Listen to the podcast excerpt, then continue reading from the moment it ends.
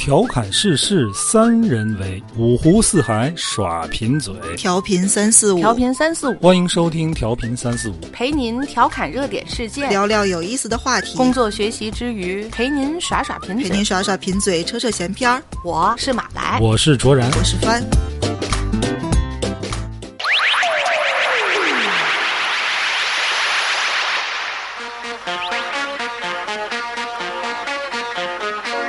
大家好，欢迎收听调频三四五，我是卓然，坐在我旁边的是马来和帆。大家好，大家好。最近啊，又重温八六版《西游记》，是想起来什么了？怎么想起来看这个？因为我儿子入坑了。哦，我儿子天天啊，嗯，得看这个，然后还得听这个单田芳的评书《西游记》啊，温习了一遍《西游记》啊。正好咱们不也说准备筹备一个中国妖怪的这么一个神神怪神神怪怪工作也正在筹划当中，所以我这次在陪我儿子看这《西游记》呢，嗯，我就很有感触。从这个妖的角度重新再审视一下《西游记》，你会有不同的收获。会觉得真不讲理。对，你说小时候看吧，就都是从孙悟空那个角度，对呀，对吧？对呀。你再从妖的角度去考虑，我就觉得这个不正啊！你快吃啊！你那非得等猴干什么呢？我跟你说，坏人是死于话多。你每次非得抓住那个猴你才吃，你早吃不就早完事儿了吗？他不把他逮着，他不吃的不安心吗？然后每每回还得搞得很复杂，就又又要争吵是烹炸的什么的，得想好怎么个下手。生吃不行吗？咱你是个妖怪，你那么讲究干嘛？嗯，哎，你说这有道理啊！妖怪逮着了，还真的没有说拿过来就撕皮肉肉就这么吃。你是一个妖怪，咱咱鲁莽一点不行吗？我也是因为最近研究这个妖啊，为了咱们那个 新专辑做准备。呃，你说啊，咱传说里边有妖、怪、嗯、精、神、仙、嗯、魔、魔、嗯、鬼、鬼，嗯，还有别的吗？基本上就这些，差不多了吧？你觉得他们有区别吗？有啊，肯定有区别，对吧？就拿《西游记》来讲，《西游记》里边出现的第一个妖是谁？是他们组合起来上路的第一个，还是就《西游记》这部小说出现的第一个妖？猴啊，就是猴，就是猴啊，猴就是妖啊。它本身它就它它本身它就是个妖，不是个东西啊。对，它是妖。对，它一开始就是个妖。它肯定不是神，对吧？嗯，它也不是仙。嗯，不是仙，不是对吧？神和仙有什么区别？我觉得吧，神是天生的吧？神不是天生的，神也不是啊。嗯，你那封神榜人都是封的神嘛，对吧？但仙肯定是修的吧？仙是修的，嗯，神有天生的，有后来封的，嗯。什么神和仙的区别就在于一个有单位，对，神是有工作的，嗯，有人封的嘛，肯定有单位。你受封，你肯定是有工作的，才封你嘛，对吧？嗯。而且这个神出现应该早于仙。先有神，对过去人有一些东西他解释不了，他只能祈求神明嘛，对吧？那个神他是管事儿的，你管这一年的旱涝保收啊，管风调雨顺啊，对吧？这都是神的工作啊，对吧？你所以你求这些神明，但是仙就不是。你看八仙过海这八仙，他不是神，对，他没工作。他没有，就是说白了，他没没职责，没有神职，哎，没有神职，当时没有神职。只要是神的，甭管是土地神呀，还是山神啊，他大小他得管个事儿，他得有工作。对对对对。所以你别看这个弼马温啊，你当了弼马温就是当神了，嗯，封了你一个职位，否则你就是个说好听你是个仙，说难听你就是个妖啊。嗯，你看太白金星第一次这个把孙悟空带到这个凌霄宝殿的时候。他跟玉帝说：“呃，妖仙孙悟空已在殿外等候。”哦，妖仙，妖仙啊，就是这个仙跟妖的区别在于什么呢？仙一邪一正吧，对不对？我觉得就在于正和邪嘛。嗯，你邪就是妖，正就是仙，正就是仙，对吧？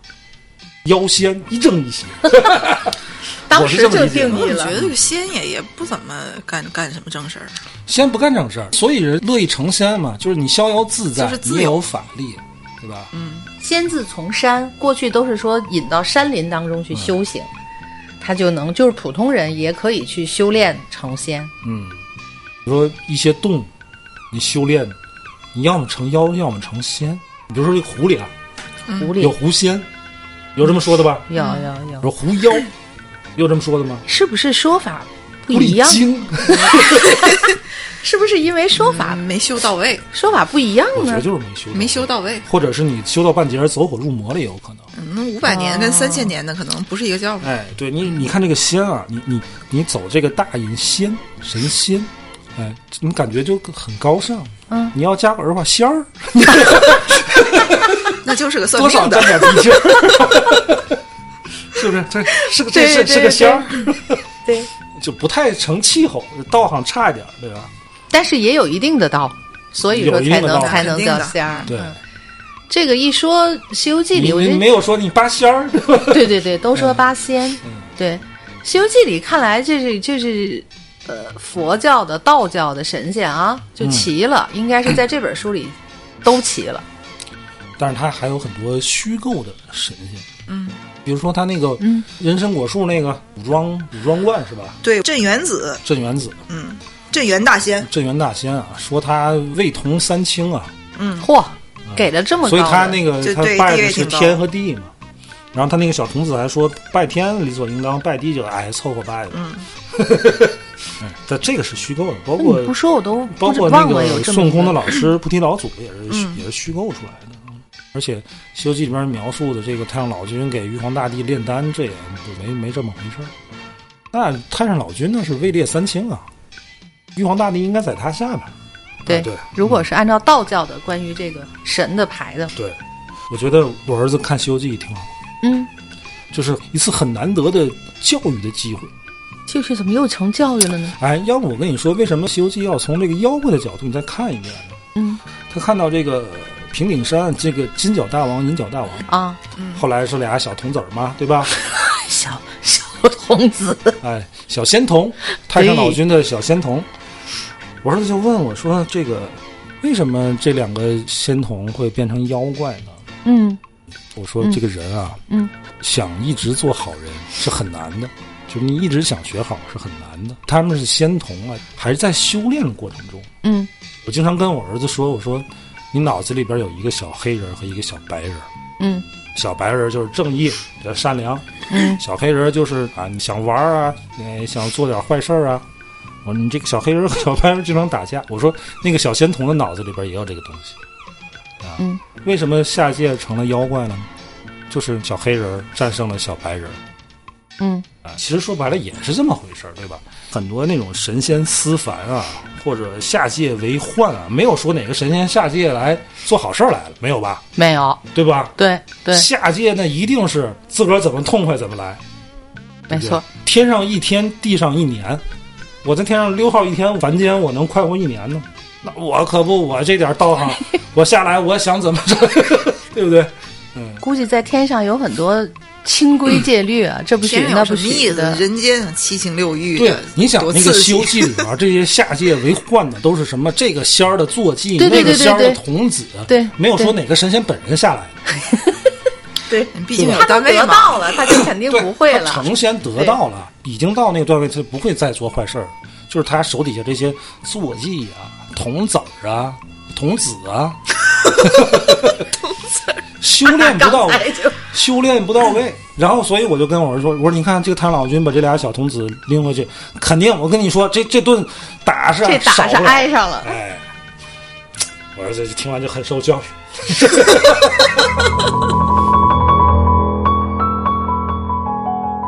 但是我同时有一个疑惑，嗯就是你看这集里边，这个太上老君的这叫什么黄金绳是吧？黄黄嗯对对对哎捆捆仙绳，对，是太上老君的裤腰带那怎么了啊？。这个东西为什么会在狐狸精手里边呢？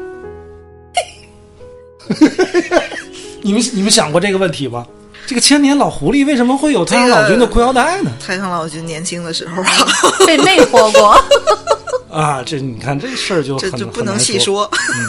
但这个《西游记》里面这个狐狸精跟咱们以为的那个狐狸精应该也不是一个狐狸精，这里是一个老太太的形象，我记得，是，但是太上老君也是老头儿啊。这就对上了。但是狐狸精不都是可以幻化吗？嗯，想幻化成什么年龄段儿什么性别，不应该都可以？不，他认的就是干妈嘛。他一直都是这么大岁数吗？哎哎你看，你看，这里边就有事儿。这这俩小童子啊，管这个太上老君叫师傅，嗯，然后又管这个叫干妈。哎，你看看这啊这哎有渊源的。哎哎我突然想起一个事儿来，就插一句题外话。那天我跟帆还聊呢，就是、啊这个这个称呼啊，你比如说这个，怎么着？你俩乐成这样？我我我的老师如果是个男的，对吧？我管老师的爱人叫师娘。对呀、那如果我的老师是个女的呢？嗯我管老师的爱人叫什么呀？嗯，不知道，叔叔。正常好像还真没有，不可能再叫师傅，对吧？对吧你师傅都是称，我们经常讨论这种没没有屁没有用，没有卵 用的问题啊！而且研究半天还得啊，说有叫什么师公的师郎，师郎。嗯，嗯，反正不好听。就是人家人家建议啊，那个其其就叫叔叔吧。就你你愣要对一个师什么的，那可以那么叫，但是确实不怎么好听。对对，而且就是你看，比如说你的老师是个男性，对吧？你们师徒如父子，去老师家里边，往往那个师娘也对你们也对你非常的亲切非常的对对对像真真像妈似的，对对对，对不对？对对，但是如果你的老师是个女性，嗯，你们的师徒关系也很好，嗯，但是你去这个老师家，叔叔一般都不怎么这个叔叔搭理你一般不掺和，这叔叔就躲一边去，都不掺和你们的 事儿，不掺和你对们事儿，嗯，所以叫叔叔是对的。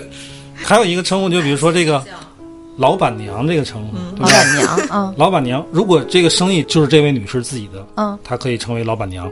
嗯，哎，如果这个生意是她老公，是她先生的，嗯那她也可以称为老板娘。对对，所以就是当你怎么着都是老板。老板娘的时候，她到底是这生意是谁的呢？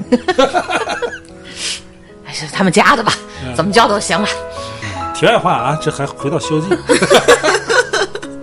回到回到黄金绳，这个黄金绳到底怎么 就我在网上看过很多解释啊，一种解释说是这个是这俩小孩儿就为俩小孩儿拿走的，嗯给献个这个，嗯献个好吧，求个屁股嗯嗯。但是我觉得这个解释吧，不够刺激，我就不乐意信。就是不刺激，必须得有点事儿。对，还有一种解释我就挺信的，还有吗？有另一种解释吗？这个解释它就比较复杂了啊。嗯，这个因为打死这个老妖婆，她是个九尾狐变的，啊是个就得大妖怪，倒到这个九尾狐身上了。哎，这里边呢就要先提到一个华夏民族古老的一个氏族，叫涂山氏。涂山氏听说过吗？不知道。就是大禹大禹的媳妇儿老婆，嗯，她是九尾狐。哎，这段古籍里是怎么记载的呢？说这个大禹啊，三十好几了，哎，还没娶老婆，他觉得这样下去这有违法度啊，不合适了。啊，他就向天祷告说：“哎，你就给给我来个老婆吧。”嗯，这事儿呢，这个就白狐就出现了啊，嗯，说这个乃有白狐九尾造于禹，禹曰：“白者，巫之福也；其九尾者，王之正也。”嗯，什么意思呢？就是说这个白色呀，就是我们夏族人就是穿白衣服啊，九尾象征着王权。哎，就这么着，就取了这个九尾的白狐。这九尾的白狐是谁呢？就是涂山氏。后来涂山氏生下了启，就是夏启。也就是说，你听着啊，大禹治水的时候，嗯，用的那个就是测量海水深度的铁棒，就是后来孙悟空用的如意金箍棒，是谁谁打造呢？是太上老君打造的。啊，啊，你想啊，太上老君给夏禹做定海神针，那么他就有机会和夏禹的老婆，也就是涂山氏，也就是九尾狐，有了建立联系的可能，就打那年很有可就认识，能啊。就是有交情。哦，再然后呢？再然后就啊不好说了，你还是没说到那腰带的事儿，腰带留下了。至少你这这个节点上，这两个人是认识的。而且是年轻时候就认识。对对对，这这都都是胡说啊，胡说八道啊。嗯，但是我就查到这儿，就让我有另外一个兴趣，对这个九尾狐有了兴趣。这个传说在上古时期啊，有这么四大狐族，啊，刚才说的涂山氏，还有有苏氏、纯胡氏，还有一个青丘。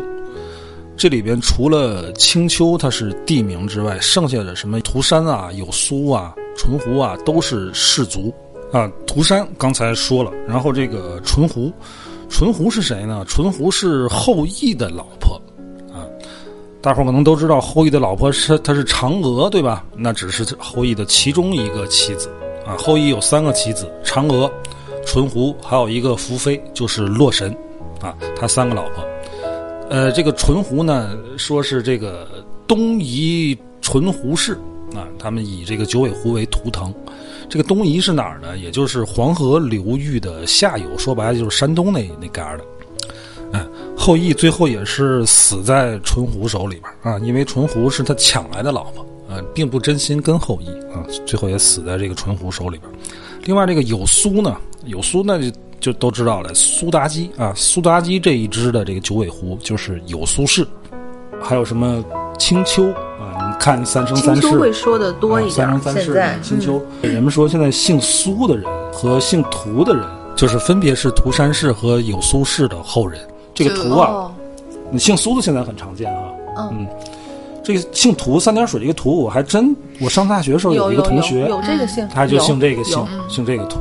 嗯，说这姓这这些姓的人，就很有可能就是他们祖先就是都是狐仙，九尾狐仙，而且是厉害了，嗯，厉害了，嗯。所以我就对这个九尾狐就产生了，因为你《山海经》里边也记载过嘛。九尾狐，九尾狐应该可以说是咱们国家的这个神话里面被描述过最多的一个妖怪了。对，它在先秦的时候出现在各种故事里。九尾狐它是一个祥瑞之物。对，先秦以前它是一个祥瑞之物，把它作为一个图腾嘛，对吧？而且你看，涂山氏生了夏启，对吧？也就是说，夏王朝的君王，一个建立了世袭制的一个君主的母亲是一只白狐。可是为什么到了这个商的时候，人描写商纣的时候，这个九尾狐就变成了一个妖魅惑了，对，这么一个形象了呢？我看过一幅画，嗯，就是是那是一个白描式的作品，上是人身，从腿的开始，慢慢就开始有这个有九条尾巴，画的还挺好看的。嗯，那个时候就让我感觉半人半狐啊，就差不多是是是那样的一个感觉。在这个古籍里面出现的，那时候配的都是很简笔画的那些形象，大概是有两个形态，一个是它就是九根尾巴，就九根尾巴就这么挥着，另外一个是是都在。一条尾巴上的，嗯，分叉出来的九个小尾巴，嗯，一个尾巴上分叉出来，对，上下分。我我在想那幅画好像看不出太多，就是它就是它背后飞扬着九个尾巴而已。嗯，因为这个九尾狐啊，它出现在很多的史料当中，嗯嗯，所以我就在想，这个九尾狐它到底是个什么东西？它到底是一种狐狸的一种品种呢？还是说，这狐狸修炼到某种程度，它会生出九条？好多人的概念里应该都是动物啊，修炼成精，就是经过多少年就长一条尾巴。嗯，但好像所有的有记载的都是直接出来就是九尾，直接没有没有修炼过程，修炼过程都是后来演变的故事里那么写的。嗯，而且你看这个，它这个影响是整个汉字文化圈儿。嗯，你之前有一个韩国电视剧偶像剧，就叫《九尾狐》，是吧？对，你们知道吧？我还看过那个。这个九尾狐的传说被日本跟韩国都做过改编，嗯，就是重新重新赋予它一个形象。反正现在好像一提九尾狐就觉得很可爱的那种形象，是一个善妖异妖。反正就有点像《白蛇传》似的，里边大美女似的，大美女就会想到就会漂亮，就会觉得她漂亮。所以你说这个九尾狐，它在一开始是祥瑞之兽，对吧？嗯啊。然后后来变成一个魅主、魅惑、奸诈这么一个形象。现在作品里边再去描写一个九尾狐的时候，就变成一个可爱美女这么一个纯真的这么一个形象。抱着好奇的这个心态，我们查了一下这个九尾狐到底是个什么东西。然后有一种说法吧，让我实在 查完之后无法再直视“九尾狐”这仨字。但它竟然很有道理。嗯，是什么？说九尾狐什么？有一个博主啊，他发了这么一言论，他呢是根据这个《山海经》里边的记载，《山海经》里面怎么记载这个九尾狐？他说：“青丘之山有兽焉，其状如狐，而九尾。这里面你注意，他说其状如狐，长得像长得像狐狸，嗯。不是狐狸，哎，但没说它是狐狸。其状如狐而九尾，其音如婴儿，就是那个声音像婴儿，嗯能食人，食者不蛊。就是这个九尾狐呢，它吃人，嗯。嗯啊，但是你如果吃了九尾狐的话，这个蛊就是蛊惑的那个蛊，嗯。就是你能避免中毒，它有解毒的功效。嗯嗯。嗯。但前提是这个 UP 主他认为《山海经》不是一个传说的这么一个记载，嗯，它是有当时的一些依据的。对，他就开始找每一个什么这些珍奇怪兽对应的实际的那个东西，嗯，这对应出来它不是狐狸吗？这事儿就大了。这事儿就大了。你看啊那是个啥？他首先说这个是个食者不不这个啊，不东西蛊，就是说嗯你吃完这东西之后，你不中毒，能解毒。嗯通过这个分析，这个地域 什么地方的人才会有这种湿胀的毒气啊之类的东西。咱们咱不北方妖邪是之气不太有那应该就是南方西南西南地区西南地区，咱们看《三国演义》，诸葛亮这个有瘴气七擒孟获的时候、嗯啊，那个地方会是有瘴气，，对，有瘴气。中国西南地区。嗯，然后呢，他又分析这个九尾，其状如狐，就是首先确定它长得像狐长得狸像狐狸，长得像狐狸但是有九尾。这个九尾呢，他说是九条尾巴，还是是九节尾巴？九节儿尾巴？九九节儿，哎，他就根据这个分析啊，他说这个九尾狐是什么呢？嗯，是小熊猫，是什么？小熊猫。你仔细想想，小熊猫的有一个别称叫九节狼，叫九节狼，对，它尾巴它上的尾是一咕巴是九噜一咕噜一咕噜一咕噜是九节。那个我数没毛病，了数，确实是九节。真的是九长得，也像狐无论狸。找什么图片，它确实是九节。但是它不吃人呐。对，它不吃人，可是它是它但是是它是食动物，肉的。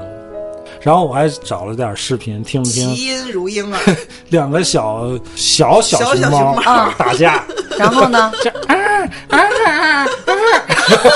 就像小孩儿的那个在打架的那个声音。这就对上了。哦，但是你想，这玩意儿，这怂玩意儿，它能吃人？对呀、而且吃了它的肉就会不被这个妖邪之气侵袭，我也不信呐。你们想一下，妲己是这个玩意儿变的，那么这个纣王也太不挑人了。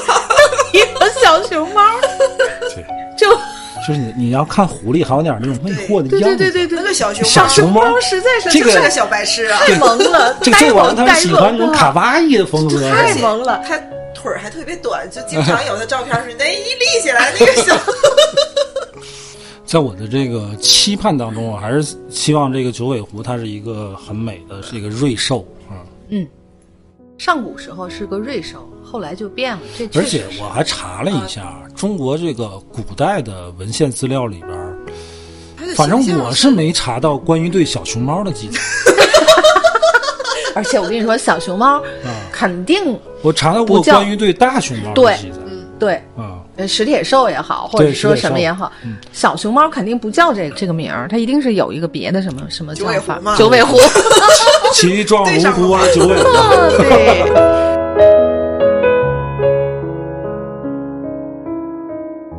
啊，咱接着说《西游记》啊。不是说狐狸，啊，这个我有一种什么感觉呢？就是这些下界为患的这些妖怪吧，嗯，我觉得都是提前说好了的，什么意思？是妖怪们说好，还是跟神仙们说好？神仙们说好。故意放下来。这个剧情设定就是唐僧必须经历九九八十一难哦，就是为了他特地设置的这个，我觉得要过的关，啊。我估计是观音菩萨到处去游说去，你放一个吧。哎，比方说这个跟太上老君说，你看你弄个什么玩意儿下去，你祸害祸害他，毕竟给他配了这么这么一套组合，对吧？不用白所以你说太上老君，那你来真的来假的？那菩萨说什么？来真的呀，他得渡难呐、就太商量了，上老君，所以就让他那俩徒弟多带点宝贝下去啊。来真的，他怕他徒弟吃亏啊，不要把又带葫芦，又带 没有必要。所以我跟你说，哎，你从这点分析，作为老师不可能把裤腰带给学生吧？所以这裤腰带不是这个两个童子带下去的，原本就在九尾狐手里边儿。而且啊，我觉得他 为什么在平顶山呢？估计也是老君支的招，他说你下去找一个那谁那个啊，你们第一次下界啊，得找个人罩着你们，你们就去那个平顶山，找一个九尾狐妖，哎，按辈分啊，你们得管他叫干娘，怎么怎么着，肯定是这这事儿，要不怎么就那么寸？这俩徒弟下去就怎么还跟个当地的妖怪打成一我认同你刚才说那个，就是是商量好，不对，你回想细想，《西游记》里有一些妖怪是说在那里边已经多少多少年就是嗯本来有一些妖怪，但是不够八十一个，哦就剩下的又放下去点儿，拿自己人凑嘛。对吧？他不是所有的都是新进才来的，它有很多妖怪都是在这儿多少多少年祸害了我多少我跟你说多少年，，凡是孙悟空自个儿一人搞不定的，都是天上下来的，对呀、还真是对不对？对。就是都没搞定嘛。他不是直接去找主人，就是找人借什么东西。对这个是这是所有的都会是他唯一自己搞定的，还被他师傅撵走了，就是三大白骨精嘛 对，那是一个本土的妖怪，对吧？对。嗯我经常觉得这里面有好多三观不正的东西。嗯，比如，就你，你比如三打白骨精这一段就不正，嗯，就是唐僧扮演的就是一个滥发善心，嗯。他发完善心，他又不管度，他又不管解决这个后续的事儿。嗯，然后我我最不平的就是牛魔王他们一家子，我太可恨了。嗯。你就把人家孩子是他孩子先作的呀，啊是作了作了作了就过来借扇子，是好好说的？借扇子，态度也不太好。那这就是的呀，嗯就不愿意给你。不是这事儿，我觉得是什么呢？你孙猴，你跟牛魔王，你有八拜之交，对吧？嗯你这孩子他之前再作，你也不能这也是你的大侄子，怎么对吧就你就不能直接给扣小莲花里了？对呀、你最起码跟你牛大哥打声招呼。啊，再者说商了，量商量。你知道去请这个天兵，请那个天将，当初红孩儿在那儿造孽的时候，你怎么不知道直接找他爹去呀、对，怎么直接就把观世音就给搬？来了？啊，这事儿就有点儿过。不合适，我觉得有种种不合适。嗯还有人参果那个也也不老讲理的，嗯他就是不讲理啊。啊，对，就是不讲，他是他是个妖，你你能不能说这个？对，也是。嗯，那你说他哪儿讲理？他把人家一个生死簿给改了，大闹人家蟠桃会，这哪儿讲理呀、嗯。但是你就重新看这个《西游记》啊，你就觉得它就是一个职场厚黑学。嗯因为我没看过《西游记》的原著，嗯，这评书可能更接近于原著。就是评书在讲三打白骨精的时候，哎呦，听得我倍儿来气，可不呗。特别的来气听这气。段应该都会而且在《三打白骨精》里边，就评书里啊，我不知道原著对猪八戒的刻画相当的露骨嗯，他就是一个不折不扣的一个小人啊。唐僧那人就是肉眼凡胎的，对吧？中间不变。嗯你看我儿子看《三打白骨精》，看电视嗯看到那段就难过的都哭了。我爸把电视关了，我不想看了，恨得慌。太难受了。嗯 就尤其他看到就是孙悟空就跳起来往地上跪嗯，那段，实在幼小的心灵受到了冲击。对，要我说什么猪八戒再来请我，我就不去。爱他妈变狮子变老虎。我小的时，候看的时候也是有这种感觉，嗯，就是再来请，怎么就得还得去呢？就是啊。都这么受欺负了，这还不是特别小的时候，稍微大了一点以后有这种认知，嗯，为什么还得去？不管那个货了，但是那一段了。好像就有点，现在咱们说起来，呃，《西游记》可能没读过原著的人可能多吧，嗯。但是没有人不知道三打白骨精这个故事，可能是被我觉被得这原著还值得读啊，真的值得读。因为我就是听评书，觉得它有些东西描写的原著要比电视剧要犀利很多。我前些日子更残酷一点随便翻的时候看到，你知道现在咱们有很多人就是在就是追求或是模仿《红楼梦》里的那些菜。就是当时他那些做的什么，或者是怎么怎么样。实际上，我看的那个文章是说倒腾《西游记》里边的菜，《西游记》里面有啥菜？《西游记》里，《西游记》里边不就《西游一直要西游记》里边，因为我也没有那么仔细的看过原著，都不记得了，就不像看其他的，可能看一遍、看两遍那么那么愿意多看。他会记述好多那里面的那个菜，包括他大概分了类，有面食都有什么，就是他在书中写到的你说《西游记》啊，啊。原著里面是吗？就会写到他的那个面食都有什么，甜就甜品有什么，酒都有哪一种。然后他们是出家人嘛，他们肯定是吃荤的嘛，就是那些菜什么？啊，这吃素的 不能吃荤的嘛。然后就走就拿走，对，就会对应，比如那个菜，我记得不太清了，就是那个菜其实是就是他会说是怎么怎么样怎么样，他最后就是对应的，比那个东西是现在的蒲公英。你能明白吗？就是他记述的、当时那个走到的那个地方，哦他们怎么去去去叫法不同嘛，就过去记载那些、嗯也挺有意思的，还倒抹一下那个，人家也是太爱看吃的东西了，嗯 就倒到《西游记》里的吃，也挺好玩儿。嗯，这个《西游记》没原著没看过啊，后来有时间还真得好好看一看，因为这个《西游记》成书是在明万历年间成书啊，因为到了明朝啊，这个中国就开始慢慢的有炒菜了。啊，之前是就都没有炒菜的，因为你这个油料供应不足啊，而且在宋之前连铁锅都没有，啊铁锅都不普及，是没法炒菜的。而且这个作者吴承恩啊，他是苏北淮安人。这个淮安和扬州是淮扬菜的主要的发源地啊。这个淮扬菜主要是是擅长这个焖炖蒸煮啊。所以你看这《西游记》里边儿，这唐僧肉怎么吃？一般都是蒸，对吧？煮，没有说哎，这个唐僧肉咱切丁炒一盘儿，没有啊。这个这个《西游记》的那个那个电视剧的那一版，就是给好几代人嗯都、都带来了很深的印象。嗯就是可以可以说，长大这几年过了几个暑假就看了多少遍，甚至还得多，对，就十来遍一点也不夸张。无法接受其他任何 不是八六版的孙悟空的形象。但据说，据说这个原著我也没看过。就是原著里面，首先他们师徒之间的那个情谊是不像电视剧表现的那么那么给他和谐的哈缝虎皮裙儿啦，这个那的，是没有这些很细腻的东西的。就他们俩就就是职场关系。对，就职场后卫剧。然后我我我特别喜欢的有一次是那个王左中右，嗯。他曾经他好像挺爱写，嗯。根根据这个，他曾挺爱写经写过一段、这个、一段时间西游他的，对，他说他终于知道八六版《西游记》到底好在哪儿了。嗯。就是因为他增添了这一些更有人情味儿的、更细腻的东西。嗯，然后他特别提了一下就人参果的那一段儿，他说这个二十五集，嗯，已经做了大量的删减，就是有好多都不得不舍弃。就是在这么这么紧张的这个剧集的情况下，他竟然在这一集里面增加了两分钟的剧情，是原著里面完全没有的剧情。就是孙悟空把人家那个树给毁了，毁了之后就开始传人儿了事儿嘛。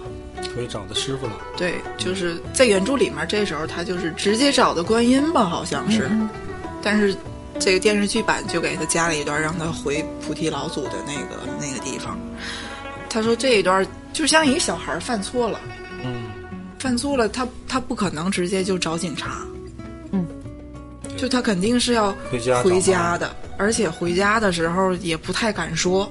嗯，然后他回去之后，师傅也没在那儿，就是一个很破空的，对，破败的那么一个山。他说：“我想，你把笔扔给我，我也不知道这段怎么写。”嗯，已经多少年没见了，他他光被压在五行山下就五就五百百年，反正就千来年没见了。嗯，就你见我也不知道他们俩会是一个什么状态，就是应该见不着，见不着就是只传来声音，就你知错了吗？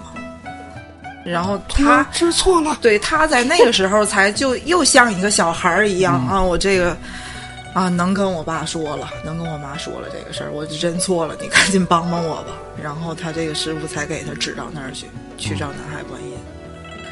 他说就是因为这一段儿，他才觉得啊，八六版就是好，真的是好。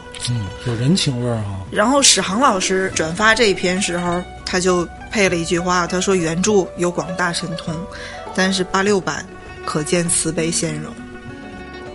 这个菩提老祖在后边就再也没出现过，是吧？对，就是没法见了。你让我想，我也不知道是一个什么场面呢。你提到这个师傅这个这个嗯事儿，我倒觉得有一个，就是白龙马，白龙马怎么了？我就是。对驮着 驮着这个唐三藏，藏跟着仨徒弟徒弟，对，你说白龙马他不说话，基本上就是像一个道具一样的那个、那个存在。但实际上，当他想说话的时候，他会幻化成一个什么小丫鬟，他去怎么去救，而且他会是说的什么，怪那集，对吧？而且他一路上都是那种默默无闻、默默奉献的这么这么一个角色。嗯，基本上《西游记》里应该是会被挺边缘化的。在职场当中，我想很多的地方会有这样的人吧。他实际上是对这个集体可能非常忠诚。白龙马最后在受封的时候还不错。嗯，也封了一个八部天龙，他是个菩萨，最后成菩萨了。他比猪八戒强。猪八戒最后不就是净坛使者吗？他就是一个使者，他还不如沙悟净呢。但是他这个活儿不错呀，那活儿不错，但地位低。嗯，沙悟净还是封了一个什么罗汉是吧？嗯，对，白龙马是八部天龙，八部天龙广利菩萨。嗯，你看啊，最后这受封啊，嗯，这孙悟空啊，斗战胜佛，你最后还是得干活。嗯，你成佛也是个回是干活的，受。受苦受累。有能力的人，你永远都得受苦受累。嗯，可是你看唐僧啊，人家出身好，出身就是出身好啊，金蝉子转世啊，就含着金钥匙来的。嗯，你你说你孙悟空，你出身差呀，你是妖吧？就是妖啊，你说白龙马会不会因为他出身好，后边封的也会高，对啊，对不对？出身好啊。他是龙王的龙王孩子呀，嗯，还得小白龙出身嘛，对，到哪儿也得说出身。白龙马变人可能变过两变两次吧，一次是勾引那个那个那个那那个公主，嗯，一次是变成女的勾引黄袍怪，他变成自己本身的那次是勾引那个那个九头虫的媳妇儿。哦，最深的印象。总之都是色。相。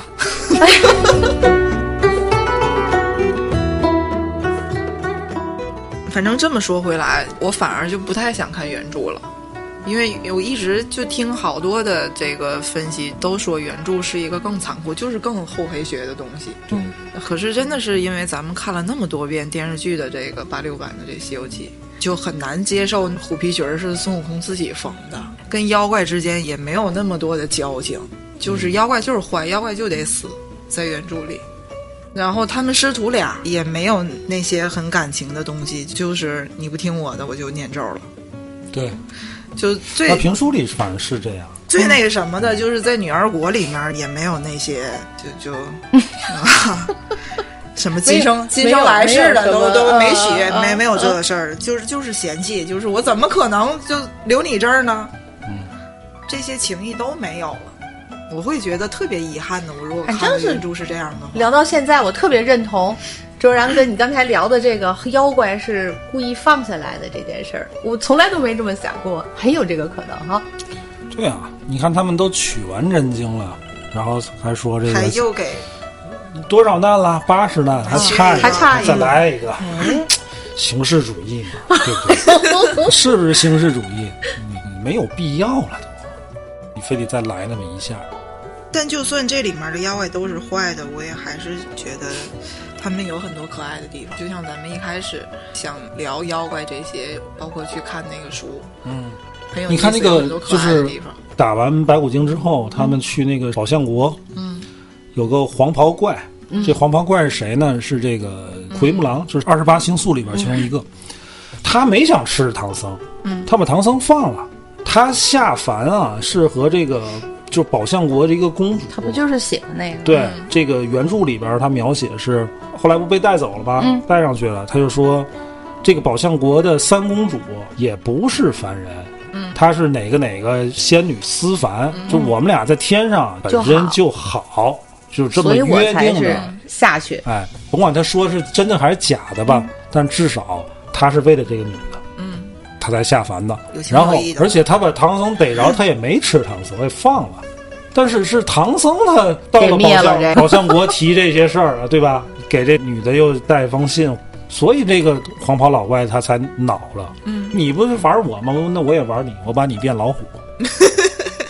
变老虎，这不就挨打了吗？装笼子里边打，这也都是报应。你 你这种解读，就是报应。报应他前脚刚把孙悟空赶走，对，后脚就变老虎，现世报啊！对呀、妖真的都很简单，思维很直，人家没不想吃，所以所以我也放了你一马，你然后你坏我好事，对呀、那你这不你自个儿作吗？收拾他收拾没毛病。没毛病。如果他不是被放下来的，嗯，那神仙们也都看着呢，所以其实唐僧最后肯定是能取得真经的。按照这个思路来讲，他怎么受难，他都不会有生命危险。嗯，其实就像咱们刚开始你说，干嘛不逮着就吃？疼是吃不了的，不能让就得让你就得啊请人来啊，就得让你怎么今天是煮是炖，咱也不知道他那个 那个锅烧水怎么就烧这么半天？啊经过每经过一难就问你怕不怕，就问你怕不怕，还往前走吗？还走，行行行，你下再记吧边还有，对下边还有，值得多看几遍。嗯，电视剧真的不错，而且你看这个《西游记》，它成名著啊，它这里边很多虚构的东西也都进入体系。嗯，比如说你说菩提老祖啊，其他像什么白骨夫人这那，它应该也是你将来我们要说说妖啊，也要去去研究的东西。嗯，因为它影响力太大了，所有人都知道这个今天研究出来这个九尾狐横似小熊猫这件事儿就已经很有意思了。重大发现。但是我从情感上不太能接受。这一期也算咱是又给咱那妖怪专辑预热了一下吧。嗯，对，这个新的想做这个中国妖怪这专辑啊，我们想尽量把它做的严谨一点儿，准备的想完善知。识性的，不像咱们现在的这个调频三四五这专辑，就是跟大伙儿闲聊，逮什么聊啊什么逮什么聊什么。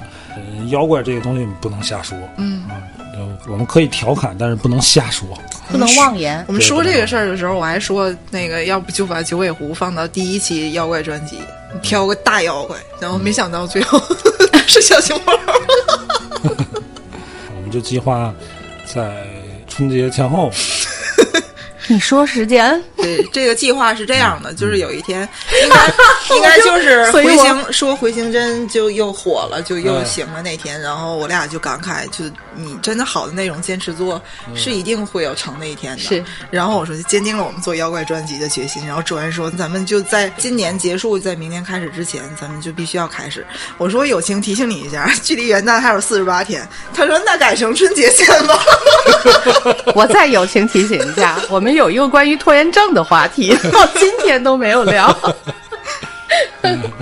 躲是缠身，我们毕竟还是有正常的工作你看。这礼拜对，其实我们已已经拖更了一期了。对，为什么你看人别人专辑都写着每周几周几更新，我就一直不敢写，我们不敢写。不敢保证，但尽量就是尽量我们每每周两期还是。哎每周两更，一般呢是周三跟周日更，但是前段时间挺忙的，就是没琐事缠身没顾上，嗯琐事缠身。但是不会忘，不会断更啊，这可能嗯。有有可能会拖一两天。哎，行吧，呃呃，这另外呃我们准备开始往外寄小礼物、留地址啊留地址啊。呃最近这个问到您地址的时候，别不好意思，还有没没给我地址的，嗯，抓紧时间都给我留言就行。行啊，翻再说一下微信，五九六五八幺五幺，好，加主播帆的微信五九六五八幺五幺，拉您进群，阖家欢乐。好了吧，又来了今天就聊到这儿，拜拜。拜拜。